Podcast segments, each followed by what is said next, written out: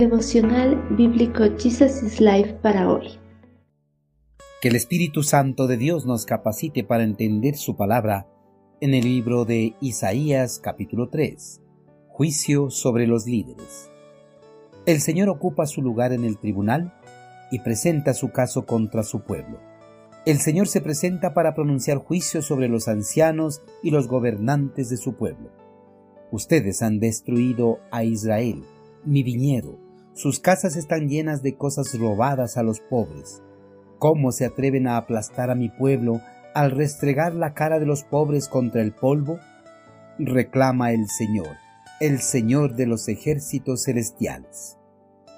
Con demasiada frecuencia, la historia del pueblo israelita del Antiguo Testamento está matizada por líderes y gobernantes que se apartaron de los caminos del Señor y a su vez se descarriaron a todo el pueblo para que se aprovechen de los más débiles y pobres de la sociedad israelí. Además, habían dirigido al pueblo a la idolatría y al abandono del Señor como su rey soberano.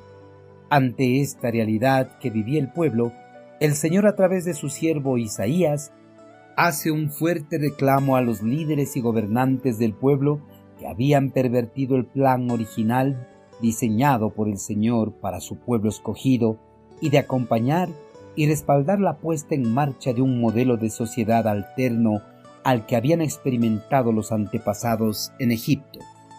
En el plan original diseñado por el Señor, los gobernantes, líderes, ancianos y príncipes del reino eran los responsables de ayudar a las personas vulnerables, pero en vez de eso, defraudaban al pobre.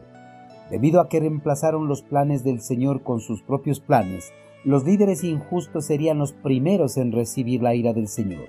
La justicia es importante para el Señor. Es la forma en que Él administra el universo. Además, es parte de su naturaleza divina. Por eso todo aquel que la quebrante recibirá su ira. Además, el Señor tiene al pobre en alta estima, porque son ellos los que con mayor probabilidad se vuelven a Él para pedirle ayuda y consuelo. Cuando los líderes y gobiernos de las naciones y de las iglesias son injustos, los pobres y los desvalidos de la sociedad sufren. Por lo tanto, impiden su adoración al Señor. Cuando la injusticia ataca a los hijos del Señor, Él acude en su ayuda y derrama su ira sobre todos los opresores. Cuando los creyentes no hacen algo para ayudar al oprimido, en realidad se alían al opresor, ocasionando de esa manera que la ira del Señor recaiga sobre ellos también. A pesar de que muchos líderes, gobernantes y personas en general no crean en la justicia divina, la justicia del Señor es real. Y justamente el profeta Isaías presenta al Señor de pie ante el tribunal para pronunciar su sentencia contra los malvados e injustos de Israel. Los primeros que serán juzgados son los líderes y gobernantes del pueblo, ya que eran los encargados de guardar su viña, su pueblo elegido contra las incursiones de las fieras salvajes, los enemigos religiosos, pero en vez de eso se habían aprovechado de su posición social para devorar sus frutos.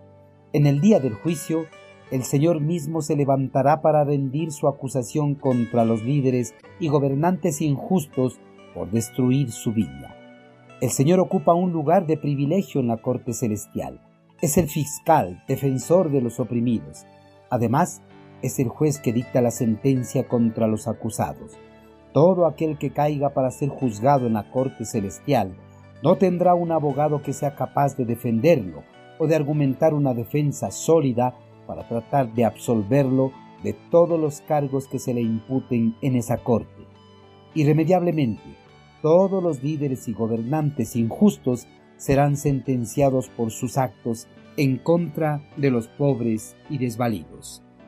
Queridos hermanos, en la actualidad, la mayoría de las naciones del mundo tienen malos dirigentes, gobiernos tiránicos y ególatras. En esos países se cometen tantos abusos a través del poder, se aplican mal las leyes, hay explotación del hombre por el hombre. Los valores morales y la dignidad de las personas no se toman en cuenta para nada. El poder judicial está corrompido existe mucha injusticia. Se favorece al poderoso y se menosprecia al pobre con la aplicación de leyes injustas. Pero todo esto tendrá su fin cuando llegue el día del Señor. En aquel día, el Señor se levantará de su trono celestial y acusará a todos los que ejercieron su poder injustamente y oprimieron a los pobres y necesitados de la sociedad. Hermanos, todos los líderes, sin excepción, tendrán que rendir cuentas de cómo ejercieron su liderazgo. Si usted está en una posición de liderazgo, sea en el área secular o ministerial, debe hacerlo de acuerdo con los mandamientos justos del Señor que están en su palabra. Recuerde, la corrupción acarrea la ira del Señor, sobre todo si otros siguen su ejemplo.